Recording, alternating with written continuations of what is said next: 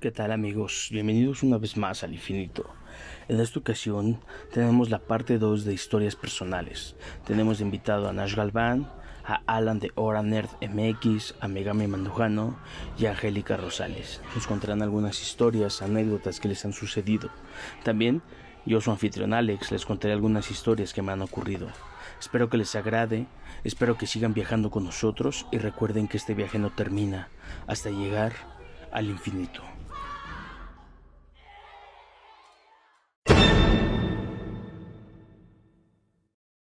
¿Qué tal amigos del infinito? Bienvenidos a este nuevo episodio donde como la ocasión anterior tenemos de invitados a Nash Galván. Hola, mucho gusto viajeros, ¿cómo están? Espero que estén teniendo una excelente noche y empecemos con este viaje. Ok, eh, a Alan de Hora Nerd MX y es un viajero ya, de Ya, ya es de cajón, de cajón que voy a ¿Cómo estar estás? aquí, ¿no? Bien, bien, gracias por la invitación. No, pues gracias a ti por participar otra vez. Tenemos a Megami Mandujano. Muchas gracias por la invitación nuevamente y agrégame a mis redes sociales, me encanta manejando en Facebook. Promoción. Y también tenemos pues a Angélica Rosales. ¿Cómo estás? Muy bien, gracias.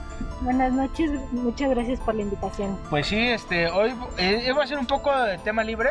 Cada quien trajo algún tema o quiere hablar de algo en específico. Vamos a hablar este, de algunos lugares embrujados de la Ciudad de México. Vamos a hablar de algunas experiencias que nos han ocurrido. Pero no tan solo será de fantasmas o presencias, también vamos a hablar del fenómeno ovni.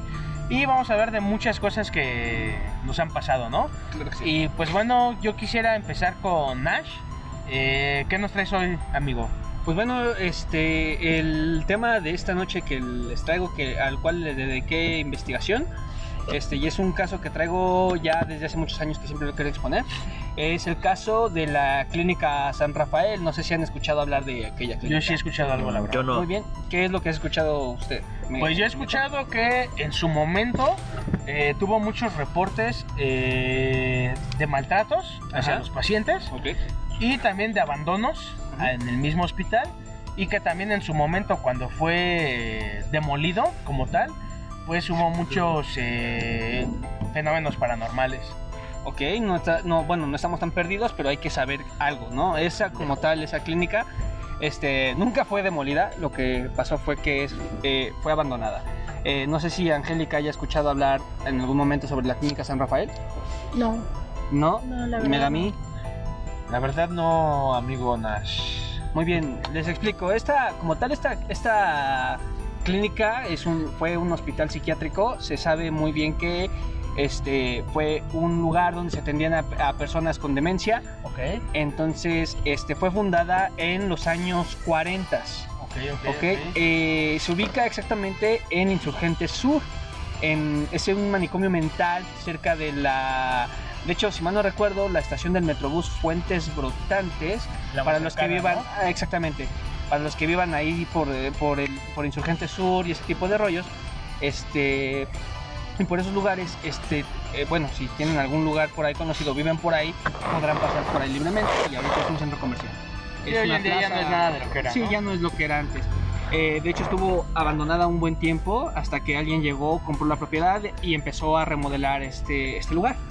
Eh, como tal, eh, la Clínica San Rafael fue un, un instituto mental que, en el cual se decía que había mucho abuso por parte de las enfermeras y de los doctores este, en, contra de los, en contra de los pacientes. Se decía que les hacían exorcismos, que les, que les hacían torturas, que les hacían este, eh, todo ese tipo de prácticas, de abusos. De hecho, hay un caso muy conocido este, que se llama, eh, bueno, de hecho el paciente está como Mario Cantú, que fue eh, internado en contra de su voluntad y que dice que fue aterrorizado y torturado durante su estancia ahí. Aparte, pues hablemos de que, pues, ¿qué años eran, no? O sea, eran los años 40, estamos hablando de tiempos, mediados de los 40, estamos hablando de tiempos donde la ciencia o la medicina no es- psicológicamente no estaba Pues tan todavía avanzada, no, estaba avanzada, ¿no? Se Entonces- creían muchas cosas, pero Sí, nada ¿no? era cierto. Sí, ¿no? Y aparte de eso, pues había como algunos tratamientos muy eh, Como los ¿drásticos? eléctricos en el cerebro, ¿no? exactamente, Ándale, sí, sí, drásticos. Como tipo Requiem for a Dream, cuando... Sí, sí, los choques en el cerebro, cosas muy drásticas y que en vez de ayudar yo creo que perjudicaban al paciente, ¿no? Claro que sí, de hecho muchos decían y hay muchas quejas y hay muchas, muchos relatos este, donde dicen que les hacían exorcismos a las personas que estaban enfermas. Muchos no se sabe si sufren de esquizofrenia o de demencia, pero que literal cambiaban la personalidad y la voz. Sí, Obviamente, sí, sí. se- bueno, actualmente se sabe que eh, una enfermedad mental puede cambiar una Sí, pues estamos personalidad. hablando como la esquizofrenia, Exacto, la bipolaridad, cosas así que te hacen cambiar este. Pero que algo que en el exorcismo mucho, y tenemos mucho la cultura popular, eso lo podemos ver en los cines, de cómo les cambia la voz. No, pero sí a es las una personas realidad. Sí, claro, sabemos, y, e incluso hay reportes de que hubo exorcismos, torturas, literal, ustedes pueden investigar en internet eh, este tipo de, de- de- de el- este caso que si ustedes ingresan simplemente en el Google este, Clínica San Rafael o en YouTube este, Clínica San Rafael se sabe muy bien que este que hay fotografías de gente desnuda, o sea, literal de que llegaban, los mojaban y después los choques eléctricos para tratarlo, para intentar curarlo. Incluso sí se dice, se dice que hubo muchos exorcismos de que literal les lanzaban agua bendita, les hacían, Aparte- les leían salmos y, y estas personas presentaban un comportamiento extraño. extraño y muy violento, o sea, No, de y cómo aparte- se de, "Ah, me Aparte quema", también debemos de tomar en cuenta que son los años 40 en México, un país muy católico. Pero fue algo muy pro- progresivo, o sea, no estamos hablando solamente de los 40, estamos hablando de los 50, 60, 70, 80, 90 y 2000 hasta el 2009 que cerraron las puertas. Sí, cuando Este- fue ya completamente cerrado por sí. ¿no? Exactamente, de hecho se dice, actualmente ya es un centro comercial. Sabemos muy bien que este, los centros comerciales normalmente siempre son terrenos abandonados o gente que no tiene interés de invertir ahí, ¿no? ¿Qué es lo que dicen los empresarios? Ay, pues una plaza. Sí, aparte es lo, pues lo más monetario, ¿no? Pues sí, en un lugar como grande, porque era pues un hospital grande, te hacen una- algo que genere pues más dinero, ¿no? Exactamente, o sea, estamos hablando Aparte de que una avenida pues concurrida, porque no es un lugar este, actualmente es muy concurrida. Digo, Actualmente es un muy concurrida. En, estamos hablando que en los 40 eh, incluso me recuerdo que hasta en los 70 si tú viajabas de un lado de la ciudad hasta otro, era una excursión, era como irte, irte a otro estado. Sí, sí, no, no había tanto transporte como hoy en día y pues no estaba el metro, ¿no? Que, ¿Y el o- Metrobús? o igual sí estaba, pero no tenía el alcance que hoy en día O tiene, ¿no? todas las líneas que Exactamente, el alcance Pero que bueno, hoy- ¿tú qué, pien- ¿tú qué piensas sobre el caso? Bueno, perdón, Megami. Dime. Este, que, tú dime qué piensas sobre este caso. ¿Tú sí crees que en verdad haya habido algún tipo de, de fenómeno paranormal en ese tipo de cuestiones? Estamos hablando de un lugar donde atendían enfermos mentales. Estamos hablando que ese tipo de enfermos mentales estamos, están perdiendo parte de nuestra energía. Estamos hablando que lo que dijimos en el podcast anterior, este, que son energías, que el humano está 100% de energía. Y estamos hablando que si una persona mental, o que ya es muy autista, o que ya es una persona que de plano sí ya no le funciona la, la, la- el cerebro como, como normalmente funciona, este, pierde cierto poder en su Sí. cuerpo, ¿no? Entonces puede llegar a algún tipo de energía de bajo astral y puede llegar a posesionarlo. Hay pruebas de que sí se ha hecho ese tipo de cosas, entonces puede ser cierto que sí haya habido exorcismos por, par- por parte de los católicos. Aunque lo considero un poquito, un poco improbable. ¿Por qué? Porque sabemos muy bien que para hacer un exorcismo se necesita la aprobación del Sí, es del Vaticano. Vaticano. Entonces, eh, como sabemos, la importancia del Vaticano en, en estos casos de exorcismo es muy importante. ¿Por qué? Porque un exorcismo no solamente decir está poseído, un exorcismo puede tardar hasta seis o un año en, comprobarse que sea una posesión demoníaca o de algún ente.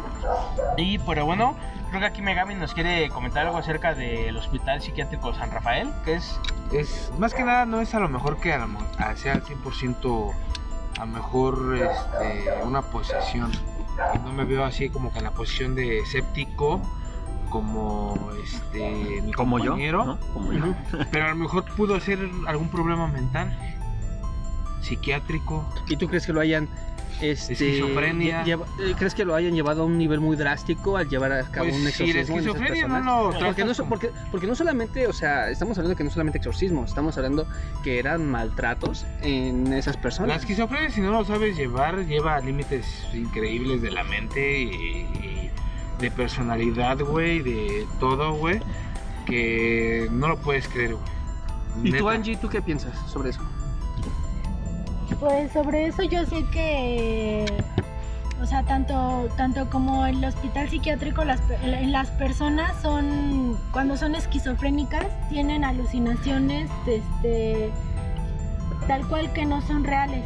Empiezan a, a como- delirar. ajá, Exacto. delirar y todo eso, o sea, no. Aparte recordemos que pues en esquizofrenia escuchan muchas voces, ¿no? Ajá. que no son reales y que les mandan o les dicen hacer cosas que tal vez eh, sean eh, cosas que no son correctas para una persona normal y que se pueden tomar de en otro aspecto. Y ¿no? como lo habéis dicho, o sea, era en la época de los 40, 50 y hasta 60 que todavía no se tenía el conocimiento Pero- de esas enfermedades. Pero hasta el siglo XXI, católico, en el ¿no? 2021, güey, te lo puedo asegurar, güey, que igualmente hay gente, güey, que no se atiende y gu- igual lo toma a lo mejor por una posición acá.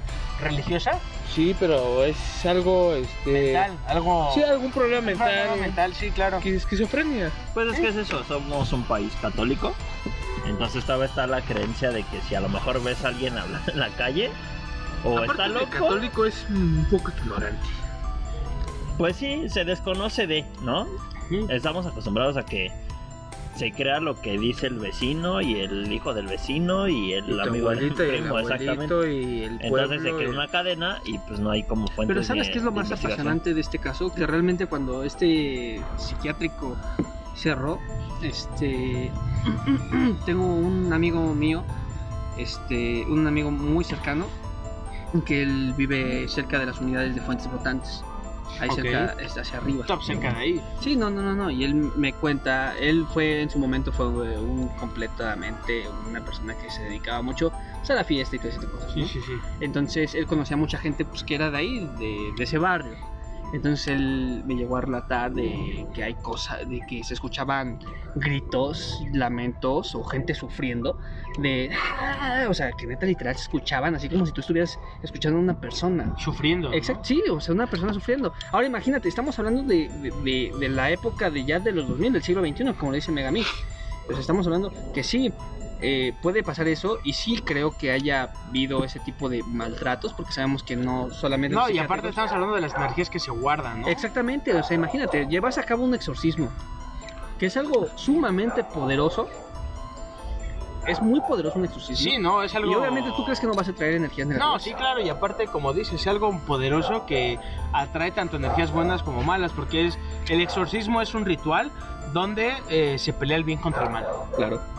Este, no sé si alguien Pero de siempre el mal, siempre el mal gana. no sé si ustedes quieren Sí, este, agregar algo más sobre este hospital psiquiátrico de San Rafael. De hecho, de hecho, fíjense, les voy a contar una. Hay reportes de que ahora actualmente que esta persona este, se dedicó a.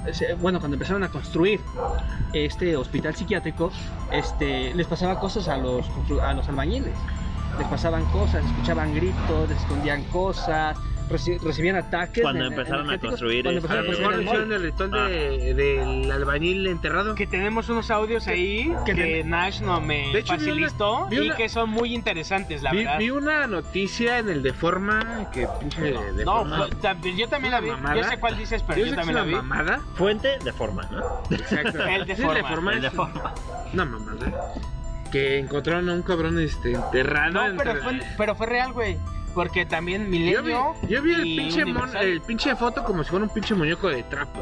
Pues mira, no lo vi tan cabrón porque mira, si- en los audios- sido- en los hubiera audios- sido muy cabrón, muy sonado, Yo que era en los audios que menciona pendejada. el infinito, este es de, es de creencias que se, que se dicen, ¿no? Esta persona me cuenta, Pero rápido, un paréntesis muy rápido, hay que comentar que la persona que le mandó esos audios a Nash y que me los facilitó, facilitó a mí es un arquitecto. Y que aparte de dedicarse a eso, ha tenido eh, trabajos con el gobierno de la Ciudad de México y ha trabajado en muchos gobiernos demás. Y que, pues la verdad, lo que me facilitó esos audios sí te pone a pensar. O sea que Pero acepta trabajó- que hace- a- entierren a cualquier cabrón mira, al a, más a- pendejo. a él, ¿Sí? a- él dice, él dice, Sin nombre. mira, mira, Sin nombre. no, sí, güey, sí, güey. Mira, realmente este no es una es como un relato que me cuenta como una fam- una como un cuento. Una leyenda Una urbana. leyenda urbana, ¿no? Que se dice. Pero él me cuenta que sí hay gente que llega a tener ese tipo de, de sacrificios. Y más cuando son construcciones muy grandes. Por ejemplo, lo podemos ver en la cuestión cuando hicieron la Torre Mayor, que se les cayó una grúa Sí, desde, una, desde un piso. pues, ¿Quién no te quita que sea una un sacrificio? sí, también. Muchos, para- muchos piensan que porque la construcción sea protegida. Una Aquí también tenemos de que hablar de del, del tema cabalístico, ¿no? De, Número de 13. quién y quién no cree en eso, ¿no? Pero, por ejemplo, disculpen, pero retomando, o sea, el arquitecto trabajó ahí o Ha trabajado tenía en varias- en varios proyectos. ha, Ha trabajado, en ha trabajado- ha trabajado en varios Es proyectos. el Arqui, ¿no? Ajá. Ese- sí, Pero él obviamente tiene amigos y Tiene conocidos amigos que y han Ah, ok, trabajado en ok. proyectos Ajá. muy grandes. Sí, sí, sí. Entonces, yo me atrevo a decir que pues no habla nada más por hablar, ¿no? Sí, o sea, tiene Esperemos, un porqué. espe- esperemos que pu- pueda contactarlo posteriormente y, Y hacerle traerlo una y- hacerle una entrevista para que él nos cuente lo que le han contado. Mientras hay que subir los audios. ¿no? Sí, Claro. sí, nos mandó audios muy interesantes que la verdad Ahí. sí están muy buenos. En Facebook. Sí, los voy a subir a Facebook. Facebook para que los escuchen porque sí son muy interesantes. Pero retomando este, esta cuestión del, del hospital de San Rafael, este, decían que les pasaban muchas cosas a los arquitectos, a los, a los arquitectos, a los albañiles, etcétera, etcétera. De hecho, incluso actualmente hay reportes, hay este relatos que ahorita ya es un mall. De hecho, ustedes chicos, les paso la dirección, es en Avenida Insurgentes Sur, eh, 4177. Sí, pueden ir ahí. es un Pueden ir ahí, comercial ahorita sabemos que estamos en pandemia, este, pero eh, estamos en semáforo naranja, ya están empezando a abrir, entonces este, pueden ah, visitarlo por- para los escépticos, pero muchos dicen que sí ha habido ataques energéticos. Sí, Fuerte, ese- fuerte, fuertes, fuerte. fuertes. De Así cuentas, muchos dicen- habitacional fuerte. Muchos, muchos dicen que en los baños, muchos Vamos. dicen que en los baños, ¿no? Pero sí dicen que este, que hay mucha energía negativa ahí. No, y aparte, de hecho, como te comentaba, perdón por interrumpirte, pero se quedan las energías, ¿no? Las energías se quedan y creo que también este cuando pasan cosas muy graves, cuando pasan cosas, porque también en este hospital psiquiátrico estamos hablando que también hubo muertes de pacientes, claro. eh, estamos hablando de energías que se quedan y de energías que vagan al final de cuentas, ¿no? Claro, sí, o sea, estamos hablando que es un lugar completamente lleno de energía. Estamos hablando que si tú vas a un hospital y si tú, si han tenido algún algún familiar y han se, queda- se han quedado en la noche, este, pueden tener ese tipo de, experiencias en los hospitales. Este, experiencias paranormales, muchos dicen eso, por la energía que se carga, por la muerte tan trágica, etcétera. Pero en términos prácticos, chicos, este hospital es un, eh, este centro comercial es un es, al- es un lugar lleno de energía. Si quieren experimentar algún tipo de, de experiencia paranormal, Vayan. vayan. No, aparte yo digo que todo es, Digo- todos los lugares son energías. Te digo que aquí en mi unidad es energías porque hay un chingo de gente. Sí, O sea, claro. es un chingo de energía. Y no te lo digo por nada más acá decirlo. O sea, Chicos, mi, en jefe, verdad, mi jefe pasó muchas Ah, cosas. sí, también ha visto cosas. el, el vigía, el, El vigía yo, vigilante. Sí, no, o sea, hablamos de mucha, de unos relatos impresionantes, ¿no? Hay- hay- Yo creo que todas las donde colonias, pasan más un chingo de madres es porque hay un chingo de gente. en todas las colonias Mucha siempre energía. hay historias muy fuertes. Sí, no, sí. Este, muchos dicen que, por ejemplo, no nos vayamos muy lejos, cañitas. Este, muchos Eso dicen que pasó. Dicen, dicen, dicen, re- realmente me gustaría este, acudir al lugar para Según esto, yo lo que sé es que hay una parte real y hay una parte fantasiosa. Lo que dice Pero- Carlos pero- Trexo es mamá. Pero yo honestamente apoyo aquí a Megami, no me gusta darle eh, Credibilidad. aunque me escuchen 100 A un personas. charlatán. No me Ah. gusta darle credibilidad, sí, a una persona charlatana, corriente y vulgar y que chingue su madre Carlos Trejo.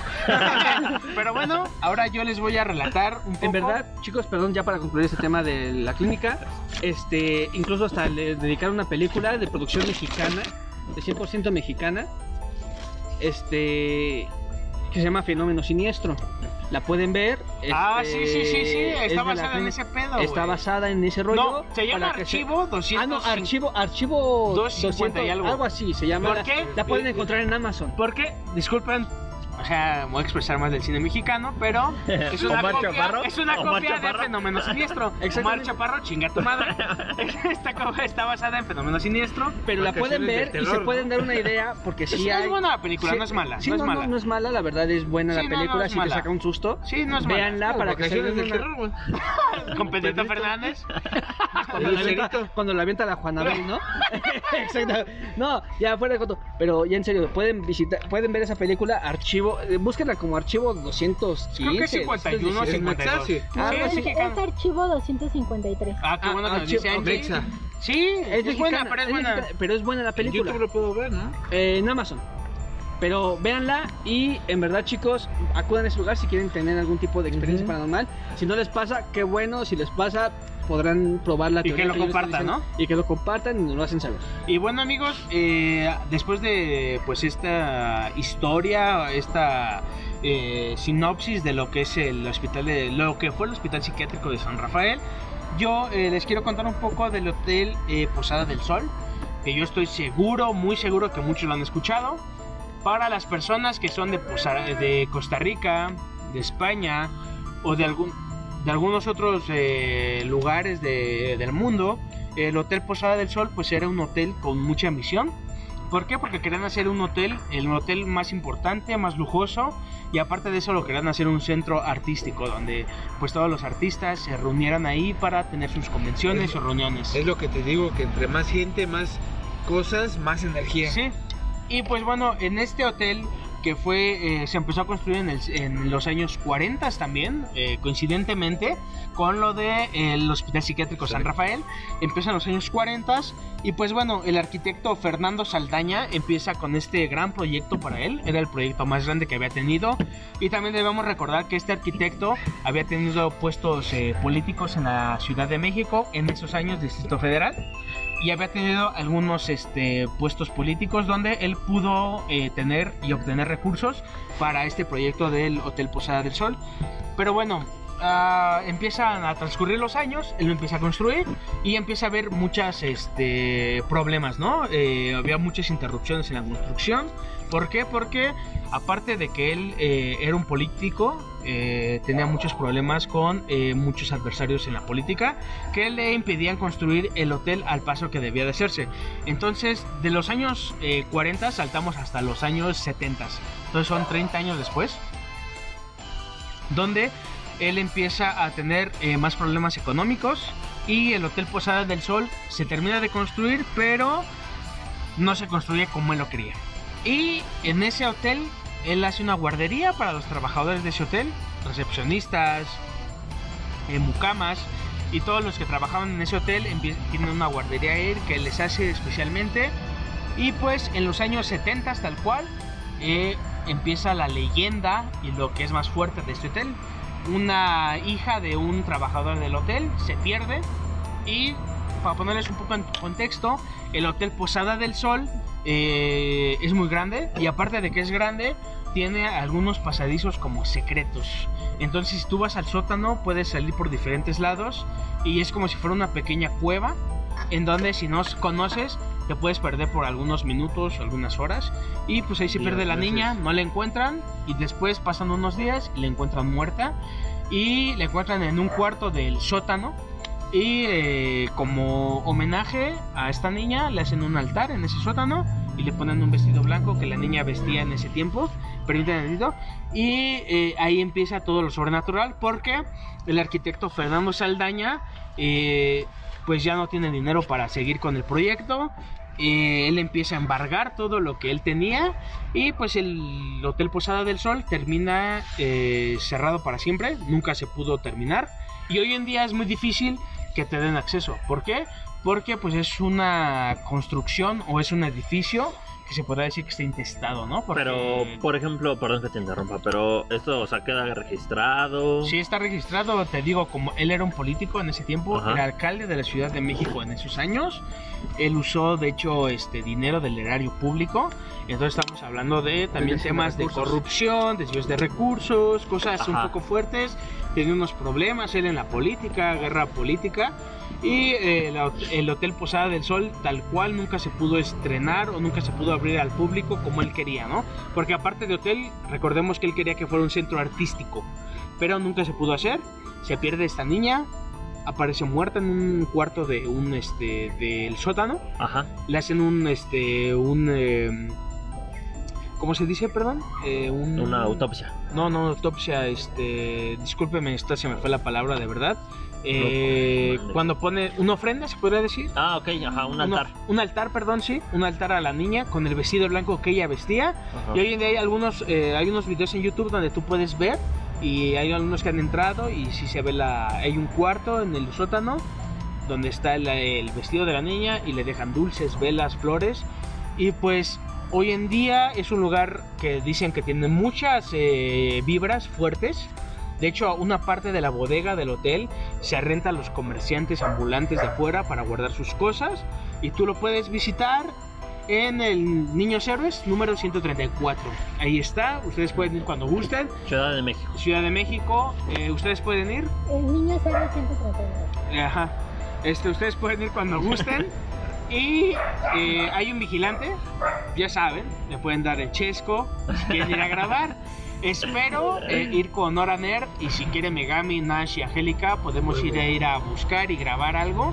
Podemos meternos y tratar de grabar algo eh, que ocurra ahí, pero para mí es algo muy interesante porque si tú vas por esa avenida puedes ver el hotel que está ahí, que tiene una fachada barroca Ajá. y que es muy interesante y muy bonito, porque es bonito el, el lugar, pero que está cerrado completamente. Oye, pero eso suena como una película más como de.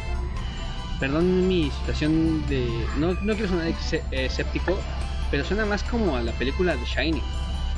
Eh, eh, mm, no creo, porque The Shining tiene otras cosas. Más bien, o sea, sí se basa como en un hotel.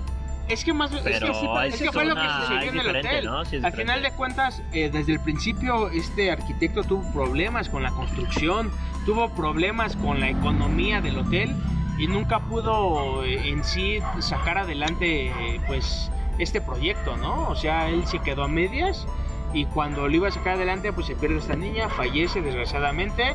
Y pues está ese altar a esa niña que lo pueden ver en Facebook, en YouTube. Busquen este Hotel Posada del Sol y van a ver. Es un lugar muy bonito, pero que sí se ve que tiene muchas eh, energías muy pesadas. Y espero ir a grabarlo con ustedes. ¿Qué les parece? Sí, sí, sí, ahí para subirlo a Facebook y vean como bien el contexto de, ¿no? Sí, A mí me gustaría, ¿sabes algo? Este, investigar un poquito más a fondo ese hotel. Porque sí hay. eh, son- ah, sabemos que son leyendas, sabemos que son relatos fantásticos, o tal vez de terror.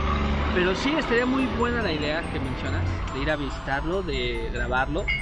Y esperemos que nos dé el tiempo suficiente para poder llevar a cabo ese proyecto. Sí, ¿no? espero que sí, porque la verdad es que es un lugar muy interesante y es un lugar que hoy en día muchos exploradores urbanos o muchas personas que se dedican a, esto de las cosas paranormales, a investigar sucesos paranormales, es un lugar que muchos quieren visitar, pero que desgraciadamente pues no se puede y si lo necesitas y si quieres ir pues tienes que, ya sabes, ¿no? Mocharte con un bar o con el vigilante para que te deje ingresar.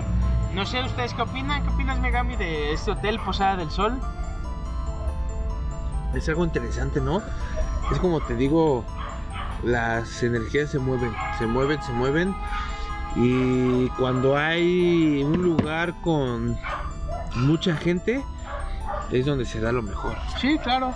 Es como te digo, aquí donde vivimos hay un buen de historias porque vive muchísima gente y yo digo que visiten todos los lugares donde hay cosas paranormales y vivan todo al máximo.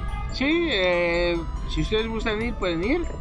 Y pues bueno, no sé, eh, Alan, Angie o Este- Megami, ¿quién quiere contar la segunda historia? ¿Quién quiere compartirnos algo de, de ustedes?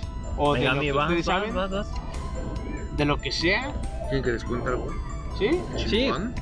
Sí, pero que, que, sea- que nos haga. ¿Qué te no parece nos cuentas? Me voy a atrever un poco, pero del ser que veías, del ser extraterrestre de color rojizo que... Oye, really, Mike, really. Yes.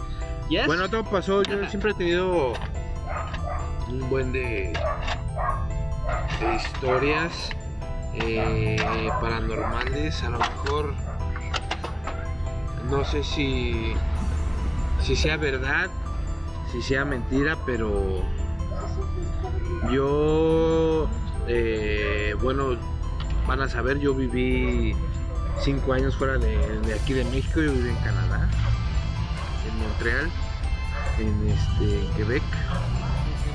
Y yo viví muchas experiencias paranormales, pero referente al fenómeno ovni, mucha gente eh, mucha gente se incredula, mucha gente piensa que es mentira. Yo te puedo asegurar al 100% que es real. El fenómeno es real porque yo lo viví, lo he vivido y lo sigo viviendo en pocas ocasiones. Eh, aquí en México lo viví al 100% eh, un tiempo. eh, me sacaba mucho de onda. Eran unas cosas que de verdad eran fuertes. Yo lo vivía con la mamá de mis hijos, lo vivía muy fuerte. Esas experiencias que yo jamás voy a olvidar y, bueno, yo todo empieza porque yo eh, me iba, yo salía mucho con mi primo allá. Me gustaba mucho la, me gusta mucho la naturaleza, me gusta mucho acampar, me gusta mucho conocer lugares, me iba con él a muchos lugares. Y todo empezó eh, en sueños. Ajá. Todos fueron lo que yo pensaba que eran sueños, pero nunca fueron sueños. Fue todo fue real. Pero ¿por qué? A ver, eh, o sea, como que separa eso. Los sueños de lo real. Ajá. Porque una ocasión yo me quedé dormido al mismo tiempo que mi primo y soñamos lo mismo. Él me empezó a contar su sueño, le empecé a contar el mío. Y era lo mismo y yo sabía que había una conexión. Ajá. Había una conexión entre esas entidades, esas energías, esos seres, como quieran llamarlos. Entre mí y entre mi primo, que era muy fuerte. Pero por ejemplo, ese día, o sea, se fueron a acampar. A mí me gusta la música electrónica, quiero aclarar que a mí me gusta la música electrónica, la amo, yo soy DJ de afición, si quieren llamarlo. Eh, en mis tiempos libres, desde que era un niño, desde que tenía 12, 13 años, este género me gusta. Y a lo que voy es que allá en Canadá íbamos a unos festivales de 3, 4 días Ajá. en el bosque. La lo que es ese lo que me pasó te, te lo voy a contar, este armamos la casa, llegamos sin problemas. ¿Sabes del lugar? O sea, la, el Sí, nombre sí, del lugar. se llama San Terés de la Gatineau, Ah, ok. en Quebec. Ajá. Es un pueblito de muy lejos de donde yo vivía, a cuatro horas, San Terés de la Gatineau. Un pueblo con un bosque extraordinario, con una flora, una fauna y una gente extraordinario. Las personas que han viajado a, a Montreal, a Quebec, si conocen San Terés de la Gatineau, me puede- pueden dejar ahí, Ahí, ahí, cómo sí, es. sí, sí. Ajá. Y es un, un pueblo mágico, se puede decir. Se hizo el festival. Yo con mi primo, como todos los años, todos los festivales y en todos los camping, armar la casa, este, poner todo en orden y después irnos a disfrutar el momento. Fue. Llegamos y un día después, en la mañana, yo recuerdo que íbamos a desayunar. Nos metimos a la casa y nos ganó el sueño. Ajá. Él se quedó dormido, yo quedé dormido encima de él, mi cabeza en su, en su abdomen. Nos dormimos al mismo tiempo, despertamos al mismo tiempo. Como si hubiera sido un somnífero, por así decirlo. Exactamente, como si hubiéramos, nos hubiéramos drogado al mismo tiempo con la misma sustancia y Ok, sí, sí, sí. te vas. Y Ajá, sí, sí, que- quedarse dormidos los dos. Y despertar al mismo tiempo, porque despertamos al mismo tiempo. Ok. Yo le empecé a decir, yo soy una persona desinhibida, yo, yo digo todo lo que siento, todo lo que hay, no me interesa, le empecé a decir mi sueño, y él me empezó a decir el mismo sueño de lo que estaba pasando. Y él me decía que un ser luminoso, pequeño, se lo llevaba, y él estaba traumatizado en shock. Ajá. Y yo soñé que a mi primo lo agarraba un ser igual y O sea, sí lo veías desde tu perspectiva y él desde la suya, pero en el mismo momento. quedé, yo quedé muy este, impresionado, no le di más importancia, era la drogadicción, la marihuana, lo que tú quieras, el momento, no lo sé, lo dejamos Ajá. pendiente Sí. y disfrutamos el momento. Yo seguí con sueños extraños de seres, de naves, de encuentros muy duros, ¿no? Yo Ajá. me veía en mi casa que yo me salía con un terror potentísimo que no sé si las personas que me están escuchando alguna vez han escuch- han sentido ese terror de la nada. No sé Sí, sí, si que sales Angélico y- tú han sentido ese terror de la nada. Que sienten un terror de la nada extraordinario. Que dices, no mames, tengo un, un miedo Sí, o sea, me da brutal". miedo salir. No sé si, si Infinito y Nash han sentido ese terror de la nada. Yo sí, la verdad es que sí me ha pasado un miedo feo que te desespera. De la nada. Sí, un miedo que no sabes Yo qué te ocurre. sentía eso. ¿Un Y pánico? Sí, Pánico, sí, un pánico, un miedo que de verdad que no te explicas por qué. Yo lo sentía y yo comencé a tener sueños, comencé a tener este, experiencias. Una vez yo cuando trabajamos en la noche, mi hermano eh, no me puede dejar de, de mentir que vimos una nave, vimos No, una sí. nave, Sí, la verdad es que sí. vimos una nave, yo tenía, yo estaba en el apogeo si tú quieres, todavía regresé a México, tuve experiencias de- verdaderamente muy duras con la mamá de mis hijos, eh, luces, este, seres, sueños, cosas duras que O sea, tú sí crees que has tenido Mm, cierto yo no creo yo yo estoy de, de este Bueno, o sea, tú estás seguro porque de re- que yo los reformulo de lo- yo a ellos estuvieron conmigo yo estuve con ellos yo la desde la vez que yo les dije yo no quiero tener ningún contacto hasta la fecha yo no lo he tenido. Te puedo decir que me arrepiento me arrepiento de decir eso yo yo reformulo mi le- afirmación. le comento a mi hermano, yo me arrepiento de decir que ya no los quería ver. Hay un libre albedrío en el universo, que ellos lo respetan. Todos nacemos con el libro albedrío. Ellos lo respetan y lo respetaron y yo infinidad de veces les he dicho que regresen, quiero verlos, pero yo O creo sea, que tú, no hay una vuelta tú atrás. sí, eh, bueno, re- reformulo mi afirmación. ¿Tú sí crees que sí has tenido Los, experiencias? tengo- y los, ten- los tuve, Eh, los vámonos, puede sonar un poquito como comercial, pero tú sí crees que sí has tenido ex- experiencias extranormales Sí. muy, muy cabronas Desde la primera vez marcan. de que yo lo viví, de la primera vez que yo dije que no quería tener contacto y de- dejé de tener sueños, dejé de ver cosas, porque yo veía cosas, yo veía cosas en el cielo, yo veía naves, yo veía cosas, yo no, no era pendejada de que... ¿Tú sí crees que haya sido un contactado? Yo viví un, una, un avistamiento eh, muy fuerte con él, la verdad. Es que sí, yo lo vi de... O sea, ahora sí que nadie me puede decir, yo lo vi, güey. Ah. Yo lo vi, güey. O sea, yo vi junto a él ese, ese ¿Fenómeno? avistamiento, ese fenómeno, avistamiento... Ese tercer contacto. No, no, No, no, es fue del primero, primero, es el segundo. segundo. Es, Es el del segundo, segundo, es del segundo tipo, pero sí fue muy fuerte. güey. La neta Pero es que fue una nave. fue una nave, güey. Yo, yo te puedo decir, güey, que yo vi esa nave, güey, como en su en- rodaba en su mismo eje, güey, parada, güey, y tenía un color como metálico, negro, extraño, güey. No sé, güey. La verdad es que fue algo muy loco, güey, ese día que pasó, güey, muy impresionante, güey. Y yo por eso, güey, por las cosas que aparte he vivido, güey, yo soy 100% creyente del fenómeno ovni, güey. El fenómeno ovni es muy, este, es muy interesante. La verdad es de que es algo muy poderoso. Eh, podemos escuchar muchos relatos, podemos escuchar este, muchos testimonios, muchas afirmaciones y documentos que presentan mucho en el internet, en, en ciertas ocasiones en, te- en programas de televisión. ¿Sí? Este, y realmente sí es muy complejo. Realmente, como dice este Sixto Paz Wells, ¿no? Este, no quiero que suene como un comercial.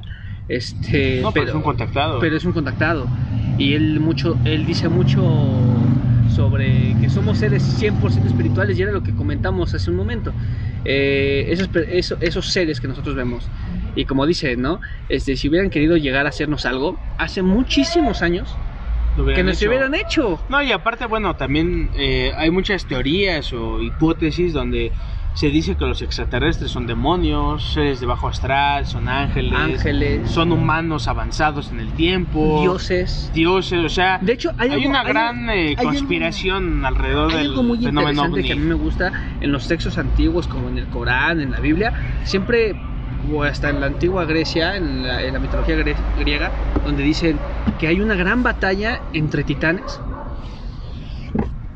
Tres, hay una gran batalla entre titanes y se y siempre ponen como escenario el planeta Tierra. Sí, Y eso es algo bien interesante de investigar, ¿no?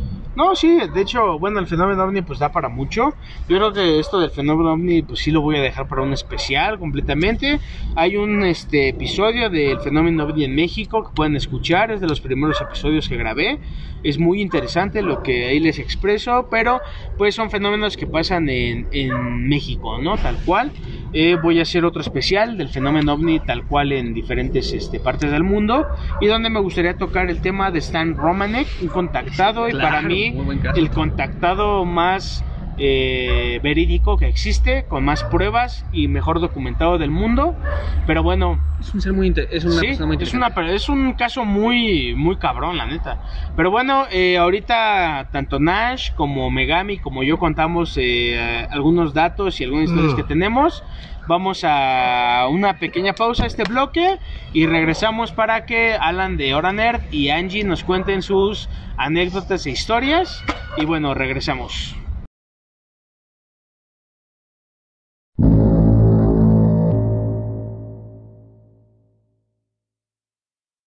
¿Qué tal amigos? Después de este, esta pequeña pausa, regresamos al segundo bloque, donde pues Angie nos va a contar un poco de sus historias y sucesos paranormales que le han ocurrido y que la verdad es que son muy interesantes y pues vamos a escucharlos.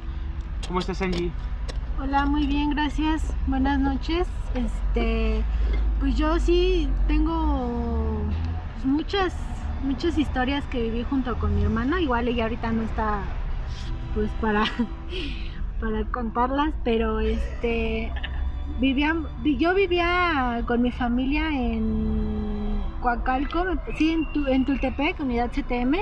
Vivíamos en un departamento en el cual o sea, pues, se los rentaban a mi papá, a mis papás en un no en un costo elevado, tampoco en un costo muy bajo, pero pues era accesible en ese entonces, pero el departamento de arriba nunca lo podían rentar por el cual se escuchaban siempre muchos ruidos, se escuchaban canicas.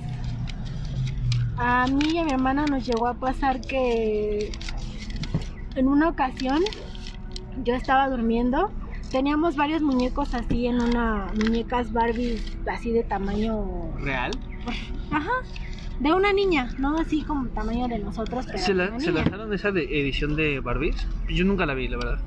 No, eran, o sea, eran muñecas, este, Normal, ¿no? Ajá, grandes. tamaño, grandes, ajá, grandes. Ajá.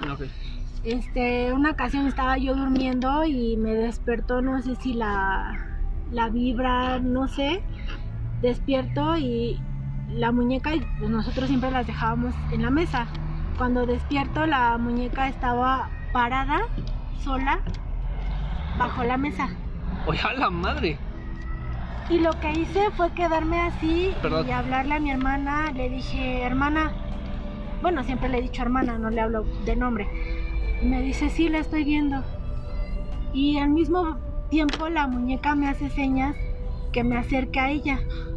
Oh shit. No, no, no sé cómo fue. Pero, o sea, bueno, creo que la Barbie la conocemos y no puede hacer señas que te acerques, ¿no? Porque está fija. no. Sí, pues no tiene articulaciones. No, exacto, no tiene Ni articulación. nada. desplegables ni nada. Pero No, esta, no, o sea, por lo que me vas a entender, sí tenía articulación. No. O Pero sea, los brazos los bajabas y los tenía completamente. articulaciones, tiesos. pero- O sea, Como los la muñeca pudo hacer eso, ¿no? Ajá, o sea, no, de tal manera yo, yo lo recuerdo, me habla la muñeca, no sé cómo es que yo accedí a ir y la toqué y la, la muñeca era de carne y hueso. ¿Qué Oh, shit. ¿Cómo que de carne y hueso? A ver, ya, ya me perdí ahí. O sea, te habló y cómo sabes que era de carne y La hueso. toqué. O sea, como si ahorita tocaras a una Ajá. persona. Yo me acerqué y toqué a la muñeca. y Ajá. la muñeca era de carne y hueso. Y yo lo que hice fue echarme a correr con mi hermana y nos tapamos la... Ahora sí que con la cobija Sí, nos sí, sí. tapamos la cabeza las dos y nos quedamos dormidas ya hasta que amaneció y mi mamá fue. No nos levantamos, la muñeca estaba en el piso. De ahí Sí, mismo donde la encontraste. Ajá. Ahí, ahí mismo donde mi hermana y yo la vimos, la muñeca estaba ahí. el estaba. O sea, y tu hermana también le consta. Sí. O sea, hasta la fecha pueden decir lo mismo Ella las puede dos. corroborar la, ¿Podríamos entrevistar a tu hermana? la historia. No. Porque ella se encuentra muy lejos de aquí. Sí, sí, la verdad está ahorita muy lejos, no, no creo que acceda. Pues, bueno, eh, no sé, ¿tú qué opinas, Alan, de esto? Este. Pues no sé, o sea, está como raro. Es que ese es el problema. No el problema, pero, o sea, está interesante cuando dos personas ven lo mismo Sí. y te corroboran porque es como difícil seguir una. O sea, si fuera mentira, sería difícil seguir una misma mentira de la persona.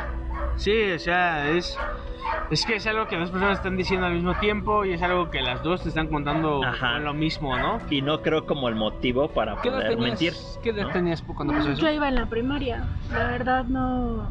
no ¿Tenías nueve años? ¿Unos nueve años? ¿Ocho años? Yo creo que sí, porque pues mi hermano estaba bebé. No, pues entonces sí estaba pequeña. Eh, ¿Tú, Nash, qué opinas que fue eso? ¿Un ser diabólico? ¿Una entidad de bajo astral? Pues mira, realmente en la cuestión eso de la brujería, muñecos malditos, mu- muñecos que pueden levantarse, eh, tomó mucha fuerza, si mal no recuerdo, en esa época del 2000, cuando veían mucho a los elfos, no sé si lo recuerden.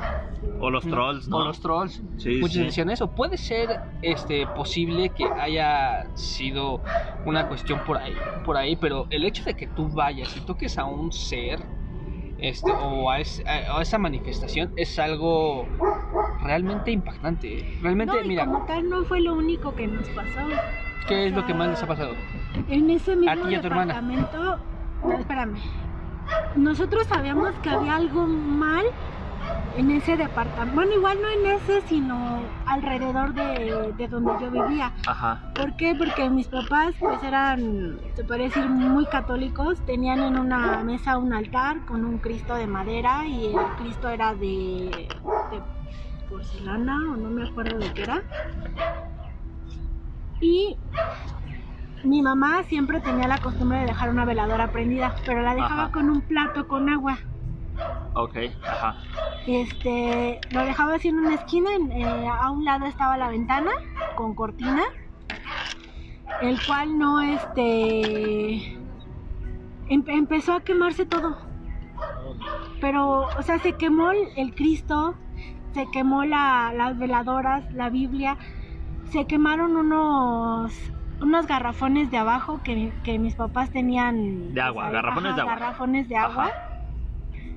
este, pero increíblemente no se quemó la mesa, no se quemó la cortina que estaba a un lado, simplemente se, que, se quemó todo lo, lo religioso. Pero, a ver, por ejemplo, o sea, esa vez que se quemó, o sea, ¿tú lo viste y cómo se empezó a quemar o, no. o qué estaban haciendo? El que nos despertó fue mi papá, Ajá. porque, o sea, yo como tal creo que el, el humo me estaba ya asfixiando. Ajá. Mi papá entra y dice se está quemando, se está, se está quemando la casa. Y yo no reaccionaba, lo que hizo una de mis tías fue jalarme de la cama para que yo reaccionara. Fue como levantamos, nos levantamos todos, salimos del departamento, o sea, y ya con trabajo veíamos porque adentro del departamento estaba Sí, o sea, ya tenía rato de que se lleno- estaba lleno quemando. Ajá. Entonces, este, mi papá lo que hizo fue apagar lo que, lo que nada más estaba quemando, que era pues el altar. Ya después, pues entramos, estaba todo quemada, o sea, flameada la, la pared. Pero pues increíblemente no se quemó la mesa que estaba como altar, Ajá. pero se quemó el mantel y los garrafones de, de abajo. La mesa era de madera, no era de metal. Sí, sí. Se quemó el, ¿Siguen viviendo en el Coacalco? Cristo. Sí, o sea, Sí, dicen era que en el mismo, mismo departamento, departamento, ¿no? donde yo vi a la muñeca. O sea, donde vimos mi hermana y yo a la Ahí muñeca. estamos hablando de una energía fuerte, ¿no? De energías Pues muy pesadas. de la muñeca y después de ese acontecimiento, digo, no sé si ahorita vas a explicar como más. Pero, o sea, simplemente en la muñeca ya. Sí, es que son, aparte, pues como te digo, ¿no? Son acontecimientos que te dan a entender que hay una vibra muy pesada y muy oscura, ¿no? Sí, y, o sea, la vibra, como ya lo dice, o sea, alrededor ya no es ni la persona ni el objeto, es No como entorno, alrededor ¿no? de. Sí, el entorno, Ajá, ¿no? sí, el sí. lugar sí es algo ya muy pesado. Perdón, ajá, y luego. No, y pues bueno, ya después de eso, pues.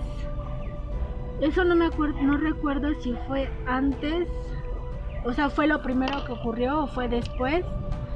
Pero también tuve, tuvimos mi hermana y yo otra, otra anécdota que fue cuando pues, los Reyes Magos nos trajeron una casa de muñecas, pero pues, en la cual entrábamos ella y yo.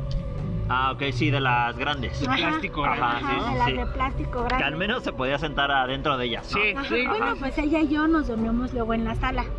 Ok. ajá. Cabíamos las dos ahí, nos llevábamos nuestras cobijas, almohadas y cabíamos las dos ahí en la, pues en la casita. Ah, en la nos quedábamos sí, a sí. dormir en la sala. Y una ocasión, pues no era la primera vez que nos quedábamos a dormir en la casa, este, una ocasión cuando yo, de- yo, o sea, y siempre era la que, pues yo despertaba al momento y Ajá. cuando volteaba a ver a mi hermana, mi hermana ya estaba despierta. Entonces, eh, esa ocasión estaba, volteó hacia la puerta, la puerta de la casita estaba abierta y había una, una mujer. Pero haz de cuenta que toda su piel era como, como cuando te rasuras y te queda irritado. Ajá, así como rojo, ¿no? Con granos. Ah, o exacto, sea, sí, sí. todo su cuerpo así como tal, cabeza, ¿Estaba cara. cacariza? No, o sea, pues con. No, Como o sea, irritado, Como irritado, sí, irritado, ajá, como la piel irritada. Ajá, Como cuando te quemas también, ¿no? Ándale. La piel estaba completamente toda pues irritada. Y, cua- y cuando yo reacciono le digo a mi hermana y me dice, sí, la estoy viendo. O sea, y las dos ocasiones ella me dijo lo mismo, la estoy viendo. Entonces lo que hicimos fue taparnos, Ajá. nos tapamos un rato porque ya no nos dormimos.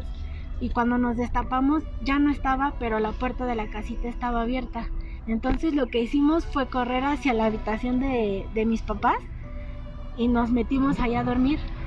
Y, y luego mi mamá y no nos creía o no sé si ella misma también tenía miedo de, de que todo eso De fuera real. Sí, pues de Ajá, aceptar sí, ese- sí. esos problemas, ¿no? Ajá. Porque pues ella nos, nos decía que no era la primera vez que le decíamos que veíamos cosas así. Siempre le decíamos que veíamos brujas, este, o, o cualquier así, cualquier cosa. Ajá. Mi mamá sí nos decía, ay sí, ya. O sea, nos daba el avión, no sé si por miedo o porque Pero, simplemente pero no por ejemplo, creía. o sea, hasta la fecha no es así como que tu mamá diga, ah, sí, o sea, ¿Sí pasó eso? ajá, o sea, sí, ella- sí, ella sí lo no- veía. Ella no, nunca vio nada. Ajá. Ni O tu sea, papá. Sí, sí sabía que había algo mal ahí en la casa, porque mi papá también llegaba a ver este Cosas. cosas. Llegó a ver un perro negro este abajo de la mesa de su tocador donde él dormía, o sea, se despertó y vio un perro negro con ojos rojos. Oye, Ajá. pero ¿no será que, perdón, un pequeño paréntesis, ¿no será que en ese lugar hicieron algún tipo de ritual como de brujería negra? ¿Hubo brujos? ¿Fue alguna base de brujería? Pero pues eso al final de cuentas, pues a lo que nos está contando es que pues, ellos llegaron a rentar ahí, ¿no? Sí, o sea, No era como que supieras. el lugar o Ajá, la historia de no, eso. ¿Algún día Sábado. investigaron esa situación? Pues no, o sea, lo, único que le decían a mis papás es que en la parte de enfrente del, edificio de enfrente se había suicidado una, no recuerdo si una chava o un chavo, y que a tal fecha se escuchaban sus gritos. Yo la verdad no, no me acuerdo. Pero mi mamá decía que si eso sí, sí lo llegaba a Que escuchar. estaba fuerte. Ajá. Al final estamos hablando de un entorno donde hay muchas eh, energías muy bajas, ¿no? De malas energías, ¿no? Y por ejemplo, o sea, ¿fue lo único que pasó ahí o, o sea, pasaban, o sea, pasó otras cosas alrededor de? No, pues yo estaba muy chica, la verdad, eso sí no recuerdo. Lo único que recuerdo fue lo que yo viví, lo que llegué a ver. Y pues sí, con- o sea, y junto con mi hermana, no, no fue cosa que yo veía sola. O sea, Sí. era siempre, siempre era verlas con ella. Ajá.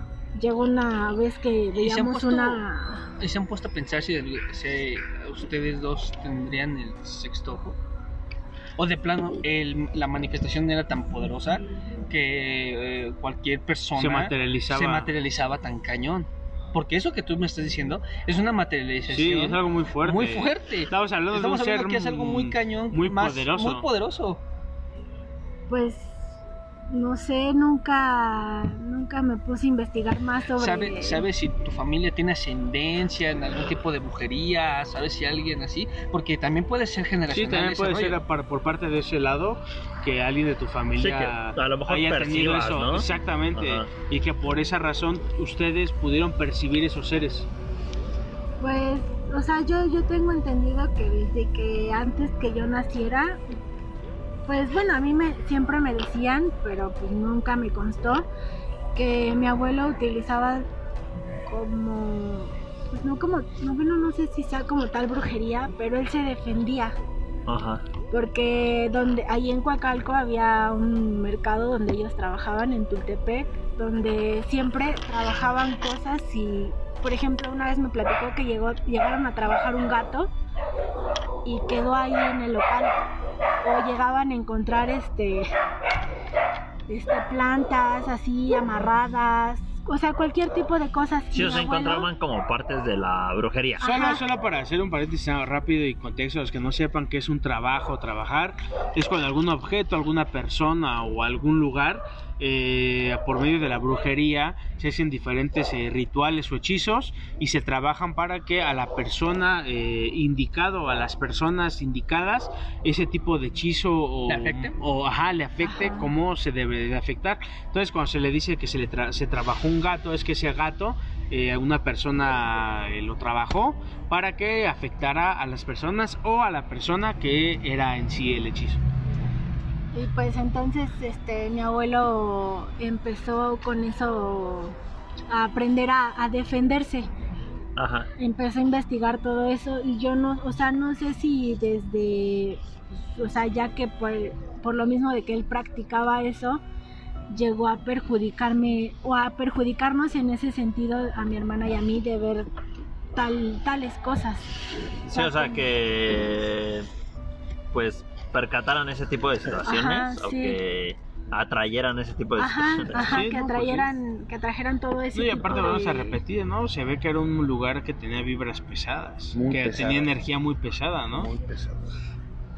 Sí, Y por ejemplo ahorita ya, o sea, en la actualidad ya no te ha pasado esas cosas, te sigue pasando. No, me, me pasaban todavía antes de, de tener a mi primer hija. O sea, todavía yo llegaba a, pues a ver, bueno, de hecho veía luego a una mujer que estaba a- apegada mucho a, a Alex. Ajá. Y hubo un tiempo en el que, o sea, no, estaba, o sea, estaba así como sobre él. O sea, pero ¿cómo sabías que estaba Para, sobre él? para quien no sepa quién es Alex, Alex soy yo. Bueno, Soy a, a el el del infinito. infinito, Ajá. este, estaba, o sea, no, no, me refiero a que atrás de él. Sí, lo O sea, atrás de mí. Ajá, no, no se despegaba de él. Pero, o sea, ¿lo veías o como Sí, yo, Pues sí, yo la veía. idiota, ¿no escuchas? Era, era- ¿Ya lo están grabando, sí, verdad? Sí. ¿Se puedo Ay? Megami. Sigue. era, era una mujer que Ajá. estaba, estaba, este, no haciéndole como tal un daño, pero estaba muy apegada a él. Ajá. El motivo pues nunca, nunca lo, lo averigüé. Pero, Pero, por ya- ejemplo, a ver, pon un ejemplo así de que la viste, no sé, estaba Alex eh, cocinando y la viste ahí. Pues es que, bueno, como tú sabes, vivíamos en la misma entrada. Ajá. Yo a veces llegaba a ver desde mi ventana a Alex, este, pues en la noche, cuando salía con sus amigos o, o se asomaba simplemente ahí, este, a un pasillo donde llegaba así directo a donde yo vivía Ajá. y él se asomaba así de vez en cuando y ella estaba ahí, o sea, estaba ahí so- sobre, sobre él, atrás de él y me veía y sabía que yo le estaba viendo. Hubo, y ya después, este, te digo, ya, ya, y ya cuando, un tiempo después ya no, pues dejé de verla, no sé. Ajá, pero nunca le dijiste a este Alex. Sí, Sí. sí, O sea, te Sí, llegó a comentar, esa chava Sí, que sí, o. Sí, sí le llegué a... Pero, Sí. ¿qué te dijo? O sea, Pues es que cuando éramos novios en ese tiempo y sí me llegó a comentar este, oye, pues es que la neta yo veo una mujer atrás de ti, ¿no? Que está muy, o sea, está pegada a ti, la atrás atrás de ti, pues mom- bueno, al principio tú dices, ah, no mames, mamada, ¿no? O sea, no lo crees, ¿no? Eres un poco escéptico en eso, pero pues eso es cuando ella me empezó a contar todo lo que le había pasado, había vivido, pues sí llega un momento donde empieza a, a dudar un poco de, y si sí tengo esa persona atrás de mí, Ajá. ¿no? Eh, pero en esa época, o sea, a ti no te pasaba nada o... Pues en esa tiempo, época vivía en la casa de, mi- de mis abuelos y solo una vez me pasó que yo estaba ahí en el cuarto y mm, de repente eh, se empezaron a caer unas bolsas de la nada, pero así tal cual, Ajá. y salí corriendo porque me dio mucho miedo. Entonces, entonces, este, perdón, aquí me me está ahogando. Está muy bien. Disculpen, pero, mal el agua, perdón. pero este, o sea, solo me pasó esa vez, pero sí, ahí sí me contaba. Pero tú nunca viste una mujer o alguien que dijeras, ah, sí, esa mujer es tal. No, yo no. O sea, ni en la idea, o sea, todavía no te da en la cabeza así de, ah, esa mujer puede ser tal o... Pues no, porque al final de cuentas estamos hablando de un ser que pues no es de este ente, ¿no? Dimensional. Ajá. Estamos hablando de un ser, de, no sé, pueden llamarlo fantasma, espectro, de otro lado, ¿no? O sea, yo no te puedo decir, ah, es que la vecina es la que me está siguiendo, ¿sí me entiendes, güey? O sea, era No. como algo diferente. No, pero a lo mejor, ah, digo, se escucha mal, pero a lo mejor un familiar que murió o Mm, No, algún otra persona. pues no, la verdad es que no, bro. Y luego, No, y, y bueno, pues esa fue casi una de las pues de las últimas, o sea, ya las últimas veces que llegué a escuchar algo o ver fue, pero aquí, pero solamente eh, sombras, este no como tal, pues ya una, una persona como cuando la veía con él. sí que puedas eh, definir cómo Ajá. era, hasta la persona, Ajá, no, Ajá. no, pues ya, ya no, hasta, hasta ahorita ya después ya no, todo eso ya, pues desapareció, así Ajá. como por, por arte de magia. Sí, o sea, de un día para otro Ajá, ya... sí. Aparte, bueno, hablando de eso, también debemos de saber, bueno, eh, a la gente que no sepa o si ustedes no saben, eh, las personas que llegan a tener este tipo de, de dones, eh, llega una edad eh, que tal vez eh, inconscientemente eh, desaparece ese, ese don o ellos bloquean ese don inconscientemente para ya no ver más ese tipo de, de sucesos paranormales o de experiencias, ¿no? Entonces, eh, se dice muchas veces que a los eh, 18, 19, 20 años se te cierra el tercer ojo Ajá. y hay mucha gente que ya no puede volver a experimentar este tipo de Oye, ¿y ¿tú qué situaciones. piensas de las personas que, independientemente de que pasen del- de los 20 años, 30 años, siguen viendo esas cosas? Pues es que al final de cuentas son personas que Ya nacen con eso. nacen con ese don al 100% y que ya no se lo pueden quitar, ¿no? Y hay personas que sí lo pueden cerrar como tal. Y pues la verdad es que a estas historias que nos contó esta Angie, pues, la verdad es que son muy interesantes. Le agradezco mucho que nos haya contado esto. Eh, también le quiero agradecer a Nash Galván por haber estado aquí con nosotros, a Alan de Hora Nerd MX otra vez por estar con nosotros, a Megami Mandujano Dejad manejando en Facebook. por estar con nosotros. Eh, quiero agradecerle a ustedes, viajeros, por el apoyo que nos han dado.